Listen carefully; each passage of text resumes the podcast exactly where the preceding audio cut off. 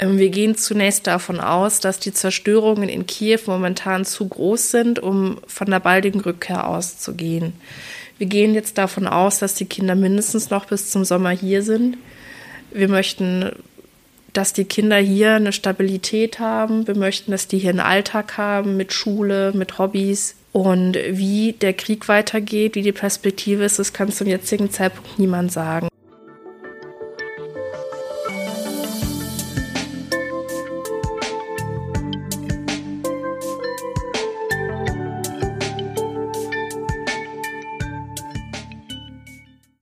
Herzlich willkommen zur Weihnachtsfolge vom WZ-Podcast unter der Oberfläche.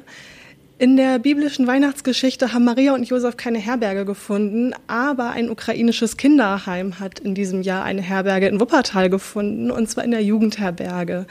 Und da habe ich heute Marco Golub zu Gast äh, von der sozialtherapeutischen Kinder- und Jugendarbeit SKJ und Alba Lamberts-Daraban vom Jugendamt.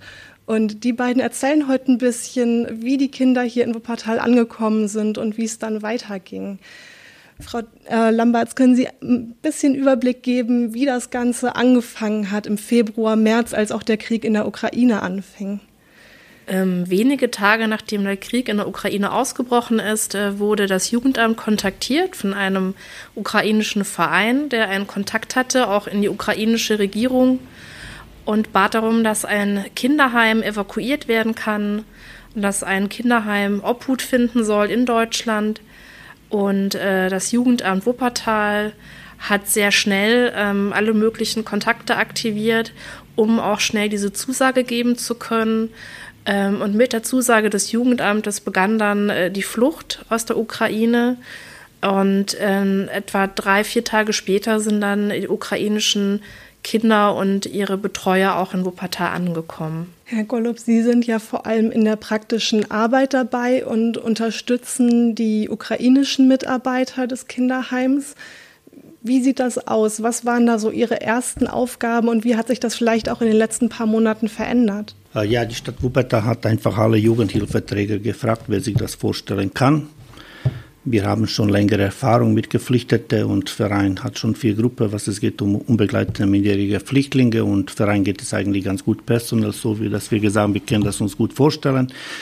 Äh, die erste Erfahrung ist, dass schon äh, Heim in sich schon sehr funktionierte. Die ukrainischen Mitarbeiter waren da Klar, ukrainische Mitarbeiter sprechen kaum Deutsch oder sprechen bis heute relativ wenig, aber immer besser. Jeden Tag sieht man eine wunderbare Verbesserung. Und unsere Aufgabe war wirklich, ukrainische Kollegen zu entlasten, dass sie nicht 24 Stunden mit damals 67 Kindern am Arbeiten sind, auch ein paar Stunden für sich haben. Und ich kann jetzt nur von einer wirklich äh, tolle positive Entwicklung erzählen. Wir haben für Kinder äh, Schulplätze bekommen, oder Stadt, Stadt Wuppertal mit äh, äh, Schulamt hat sich bemüht, irgendwie Schulplätze zu kriegen. Wir haben alle ukrainische Mitarbeiter bei uns eingestellt, so dass sie dafür eine Bezahlung kriegen, in Absprache mit Ukraine. Wir suchen für Kinder verschiedene Zahnärzte, Ärzte, klären vor der Bedarf, um was es geht. Alle Kinder sind inzwischen Zeit geimpft mit Standard, die da ist, in Absprache mit Jugendamt und ganz viel Koordination. Äh, ich kann jetzt eigentlich nur von einer positiven Entwicklung sprechen und auch Übergang zwischen Bezirksregierung und Stadt Wuppertal ist so ganz locker, konstruktiv gegangen, wo wir dabei waren. Wie ist das denn, wenn man beim Amt ist? Was muss da alles geklärt werden, wenn auf einmal ein ganzes Kinderheim in die Stadt kommt aus einem fremden Land. Sie sagten, äh, dass das eins der ersten war, was eben aus der Ukraine so als Ganzes geflüchtet ist nach Deutschland? Also man muss vor allem auf viele behördliche Schritte gehen. Man muss zum Beispiel schauen, ähm, Vormundschaften einzurichten für die Kinder, also dass jedes Kind einen Vormund zur Seite gestellt bekommt. Da geht es zum Beispiel auch um äh, Entscheidungen, die getroffen werden. Wenn jetzt ein Kind eine Zahn-OP benötigt hat, muss das auch von einem Vormund ähm, genehmigt werden. Ähm, dann ging es auch darum, dass die Kinder angemeldet werden, ähm, dass die Kinder nach einer Anmeldung hier dann auch einen Anspruch auf einen Schulplatz haben. Ähm, man musste als Jugendamt ja einfach auch ganz, ganz viele kleine und größere Schritte gehen, um den Kindern ja diese Versorgung zukommen zu lassen, die die einfach in ihrem Alltag brauchen. Und da es diese Situation so noch nie gab, ähm, ist es auch bis heute so, dass man manchmal auch kreative Lösungen finden muss oder auch einfach nachfragen muss, muss man auch ganz ehrlich sein. Äh, manchmal weiß man auch gar nicht so zuerst, ähm, wer ist wofür zuständig, wen kann ich ansprechen. Wie sieht denn der Alltag im Kinderheim mittlerweile aus? Das sind ja Kinder zwischen vier und 17 Jahren. Können Sie da ein bisschen beschreiben, was da im Alltag so passiert? Ja, Alltag ja ungefähr wie bei Familien. man steht morgen, kommt man zu meinem Frühstück, das äh, machen äh, Kollegen von Jugendherberge Mensa, die betreiben eigentlich liebevoll. Äh, nach dem Frühstück gehen die ganz viele Kinder zurzeit zur Schule. Besonders die Größeren werden abgeholt. Für kleine Kinder ist organisiert über Stadt Wuppertal über studentische Hilfskräfte Deutschunterricht. Haben Vormittag auch kreative Phase, die stattfinden. Die Kinder müssen ihre Zimmer zwischendurch aufräumen. Dann gibt es Mittagessen, kollektiv im großen Mensa, wo zurzeit ungefähr 100 Personen verpflegt werden. Nach dem Mittagessen ist oft so, dass die kleinen Kinder Mittagsschlaf machen. Bei etwas größeren Kindern finden wieder Aktivitäten statt, von Basteln, von Malen, von Kneten, von Singen, von ukrainisches äh, Zirkus, die sie im Akrobatik und Turnen unterrichtet. Wir haben Nachmittag auch Kunstschule, die da kommt. Man geht in die Stadt, man geht für Kinder Kleidungen einkaufen, man geht mit ihnen am Weihnachtsmarkt, man macht Ausflüge. Wir waren mit Kindern zu Flick-Flack-Zirkus mit 39 Kindern. Ja, dann gibt es Abendessen. Und inzwischen ist das, was einfach Pädagogen mit Kindern im Kontakt sind, weil wir auch ukrainische Kollegen an meinen Augen hier begegnen und gucken, dass wir gemeinsam das irgendwo gestemmt kriegen mit allen Unterstützungen, die wir von Stadt Wuppertal oder von Spender kriegen. Wie ist das denn mit Kindern, die ja eh schon aus einer nicht so guten Situation kommen, ähm, weil sie im Kinderheim sind, ähm, zu flüchten? Und wenn dann noch der Krieg quasi obendrauf kommt, inwiefern ist das ganze Thema, wie geht man da pädagogisch mit um? Ich finde noch einmal, man muss in äh, Realität nachgehen, man muss Alltag nachgehen und nicht einfach eine distere Themen mit Jugendlichen gehen. Wir brauchen viel positive äh, Verstärkungen, viel positive Bilder, die Kinder erleben. Klar, mit Jugendlichen die Größe, wir diskutieren wir auch darüber. Wir wissen, dass auch ukrainische Mitarbeiter eigene Familie im Krieg haben, dass viele Nachrichten sich hier verunsichern. Und unser Ziel ist einfach, sie zu stabilisieren und einfach durch dieses alltägliches Geschehen hier und eine gute Integration in Wuppertal einfach nach vorne gucken. Wir haben viele Helfer, haben jetzt eine Bescherung für 67 Kinder gehabt, wo Wuppertaler Bewohner oder Einwohner, wie man immer sagt, liebevoll Geschenke für diese Kinder äh, vorbereitet haben, uns gespendet. Und das sind so ganz viele schöne Momente, die wir da haben. Wie kann das Jugendamt denn da unterstützen? Das war ja nicht nur der Anfang, die Organisation, wie bekommen wir dieses Jugendheim hier in Wuppertal, äh, dieses Kinderheim hier in Wuppertal unter? Das ging ja über die weiteren Monate immer weiter, dass das Jugendamt da auch eng begleitet. Also erstmal muss man ja sagen, wir waren ja nie alleine. Also wir sind ja, wir arbeiten sehr eng mit dem SKJ zusammen, sprechen ab, äh, was gerade nötig ist für die Kinder. Wir sind in einem engen Austausch mit den ukrainischen Leitungskräften. Wir treffen uns wöchentlich, um zu sehen, welche Themen gibt es gerade. Ähm, wir koordinieren auch Spenden von Bürgern. Wir hatten ja auch eine sehr große ähm, Unterstützung aus der Bevölkerung hier in Wuppertal, wie das der Golub auch schon gesagt hat. Und äh, wir gucken einfach auch so von Woche zu Woche, was, was sind gerade so die Themen? Äh, gibt es Themen in der Schule, wo man helfen kann? Gibt es Gesundheitsthemen, wo man unterstützen kann?